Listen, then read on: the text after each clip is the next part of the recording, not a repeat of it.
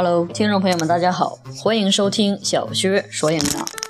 今天呢，我们来说一说关于女性的问题，就是月经。其实呢，月经算是女性健康的一个晴雨表。作为女性，总会有那么几天让人又爱又恨。首先，今天我们来说的是痛经。痛经呢，是指月经来潮时出现的小腹痉挛性的疼痛，是常见的一种症状。但是呢，痛经还是不容忽视的一个健康问题。可是事实上，很少有人会因为痛经或者月经不调而去及时的到医院就医。也许是碍于面子，也许是嫌浪费时间麻烦。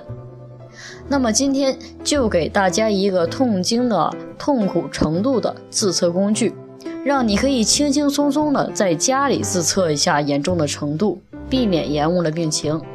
由于呢，其实这是做的一张图片，是我同学做的，一个营养师的同学。我给大家口述一下：无疼痛的时候不需要就医，这个不用说；有一点点疼的时候。处于一级的疼痛，虽然有点疼，但是还能正常生活。这时候我们也不需要就医。轻微的疼痛不需要就医，而明显的疼痛达到二级疼痛，相对于疼，它会造成对生活的一些影响。有时呢需要服用镇痛的药物，这个时候就需要就医了。再严重一点，三级的疼痛非常的疼，影响了生活，还得吃镇痛药，而且还不太管用。也得就医。剧烈的疼痛不一定说疼到哭，但是呢可以痛到起不来床，这个时候也需要就医。这个图片是我的一个营养师朋友为琳琳做的。痛经呢一般按照出现的时间分为两种，一种是原发性的痛经，也就是说从第一次开始来月经的时候就开始有痛经症状的出现，每次来月经的时候呢都会有不同症状。痛经的情况出现，百分之九十的痛其实都是属于原发性的痛经，一般情况下出现在第一天到第二天。这种呢，其实并没有太明确的原因，就是因为激素水平的变化而引起的。另外一种是继发性的痛经，也就是说是由于一些疾病的原因引起的，比如子宫内膜异位。急性的盆腔炎、慢性的盆腔炎，还有生殖系统的肿瘤、剖宫产后引起的症状等等。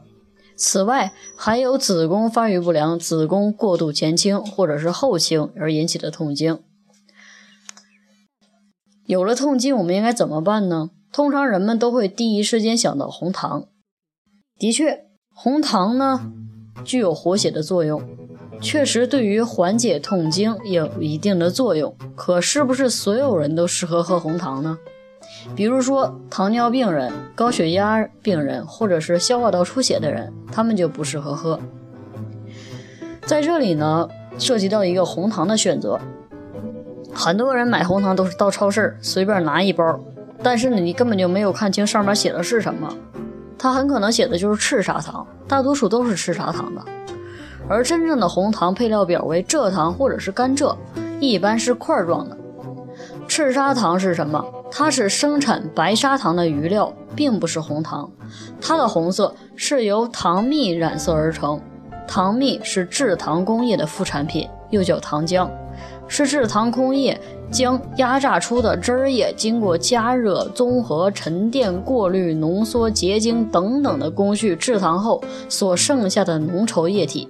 俗称为糖稀，食用过多的赤砂糖只会越来越胖，因为赤砂糖只提供热量，并不具备红糖的暖宫解痛、益气活血的功效。而甘蔗则是红糖制作的唯一材料，并且真正的红糖一般为块状。总结来说，我们去超市买红糖的时候，最直观的可以通过配料表来辨别红糖的真假。配料为蔗糖的则为真，为赤砂糖的则为假。除此之外，在价格上也大不相同。每斤的赤砂糖价格在三到七元，而每斤的红糖价格则为四十到七十元。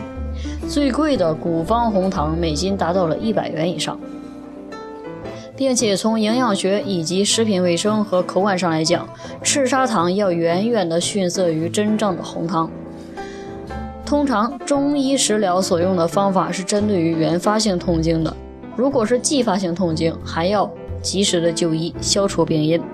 除了喝红糖水以外，还有其他的方法也要重视，比如说不吃刺激性的食物。尽量不吃含咖啡因的食物，不吃巧克力，少食或者是不吃冷饮等等，都可以改善痛经。睡眠是否充足，情绪是否有波动，运动是不是每天都有，这些也是改善痛经的关键。中医认为呢，痛经分为四种类型，第一个是气滞血瘀型，第二个寒湿凝滞型，第三个气血两虚型和。湿热虚结型，粗略的分可以根据痛法来判断。比如说，胀痛就属于气滞血瘀型的，冷痛就属于寒湿凝滞型，坠痛就属于气血两虚型，巨按型的腹痛就是越按越疼的那种，它是属于湿热瘀结型的。好了，关于痛经呢，今天我们就说到这里，其他的。我们下期节目再会。好了，感谢您的收听，下期节目再见。